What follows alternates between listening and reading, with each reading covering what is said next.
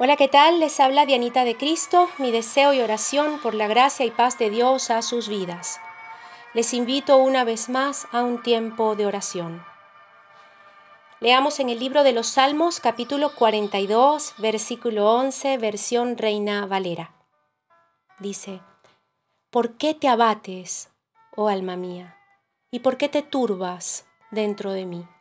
Espera en Dios, porque aún he de alabarle mi salvación y mi Dios. Amén. ¿Se ha desencadenado sobre su alma los tormentosos nubarrones de la depresión? Esos que nos hacen andar angustiados, sufriendo tanto, sin ganas de nada. Ese estado que nos deja atrapados dentro de nuestras emociones y entonces la apatía y la falta de propósito de vida se alojan en el corazón se llama depresión. Tantas personas hemos luchado y luchamos con eso, ¿cierto? ¿Habrá algo que traiga nuevamente a nuestra vida la claridad del cielo azul del contentamiento? Yo creo que sí. El salmista parece haber encontrado la verdadera solución cuando se encontró preso de la depresión. Y Dios ha venido hoy a la vida de ustedes que me escuchan y a la mía a recordárnoslo. Diga usted conmigo, ¿por qué tengo que estar tan angustiado y sufrir tanto? Mejor recordaré que debo confiar en Dios. Seguramente volveré a alabarlo por haberme salvado. Escuchen, la palabra depresión proviene del vocablo latín depressus, depressus, que significa ejercer presión hacia abajo. Cuando experimentamos la depresión sentimos que nos hundimos. Peor aún, no queremos levantar la cabeza. Surgen preguntas tales como, ajá, ¿y para qué? Y es que quien atraviesa una depresión difícilmente experimenta el gozo de vivir o de continuar. Y esto le ocurre tanto a creyentes como a no creyentes en Dios.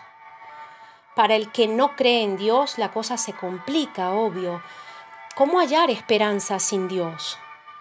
Pero para el creyente en Jesucristo siempre hay esperanza, siempre hay oportunidad, porque grande es su fidelidad y su misericordia se renueva cada día. Oigan, el tema de la depresión es amplio. Lo poco o mucho que he estudiado al respecto me ha llevado a concluir que hay depresiones que yo llamo normales porque estas son causadas por transiciones de vida, pérdidas importantes, nido vacío, menopausia, fracasos, decepciones o incluso al atravesar una enfermedad grave. Y es normal, pues, que nos sintamos circunstancialmente deprimidos, muy tristes, pues, cabizbajos, sin ganas de nada. Saben, pero también hay depresiones encubiertas, donde no decimos cómo verdaderamente nos sentimos.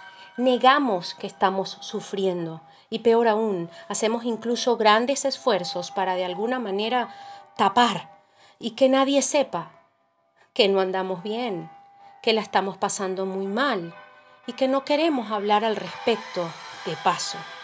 Esto último hay que respetarlo, Sí, pero sin abandonarlo, sin descuidarlo.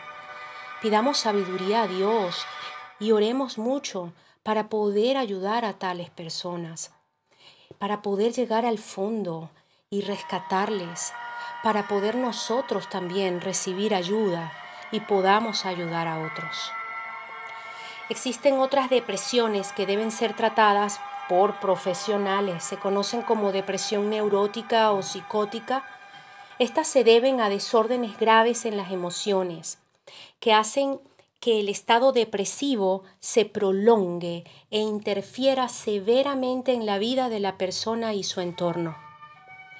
Existen desequilibrios hormonales, propensión genética incluso que según profesionales de la psiquiatría, ellos aseveran que causan depresión, pero pueden ser tratados y pueden ser sanados. Entonces hay esperanza. Oigan, yo creo fervientemente en que para Dios no hay nada imposible. Y si bien es cierto que habrá casos en que la ayuda profesional es inminentemente necesaria, Dios no es menos necesario, sino mucho más pertinente.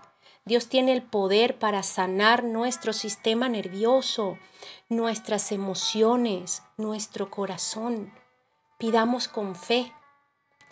Comprendamos y meditemos en la posibilidad de que la depresión a veces es a causa de haber pecado con nuestra conducta, de falta de perdón, de dejar que el corazón se nos ponga lleno de cositas que no están bien pidamos perdón y seamos libres de sentimientos que son adversos a nuestra alma. Seamos valientes para dar los pasos necesarios para curarnos. No busquemos culpables. Sirve de nada. No nos aferremos a la autocompasión. Hay libertad en Cristo, accesible con una oración llena de fe a Él, con un corazón que anhela su gozo quiero hoy compartirles una creencia falsa y otra correcta o verdadera. La falsa creencia es que las decepciones que hemos sufrido nos han robado para siempre el gozo de nuestra vida, de manera que no hay esperanza en el futuro. Es decir, ¿para qué esforzarnos en cambiar de actitud o ah, me quedo así? Repito, esta es una falsa y muy errónea creencia que debemos desechar de nuestra mente y corazón. La creencia correcta o verdadera es que debemos reconocer que nuestra desesperanza, decepción, desilusión, tristeza y preocupación con las circunstancias de nuestra vida es real, pasa y pasó, pero Jesucristo vive en nosotros y es Él nuestra esperanza, no las circunstancias.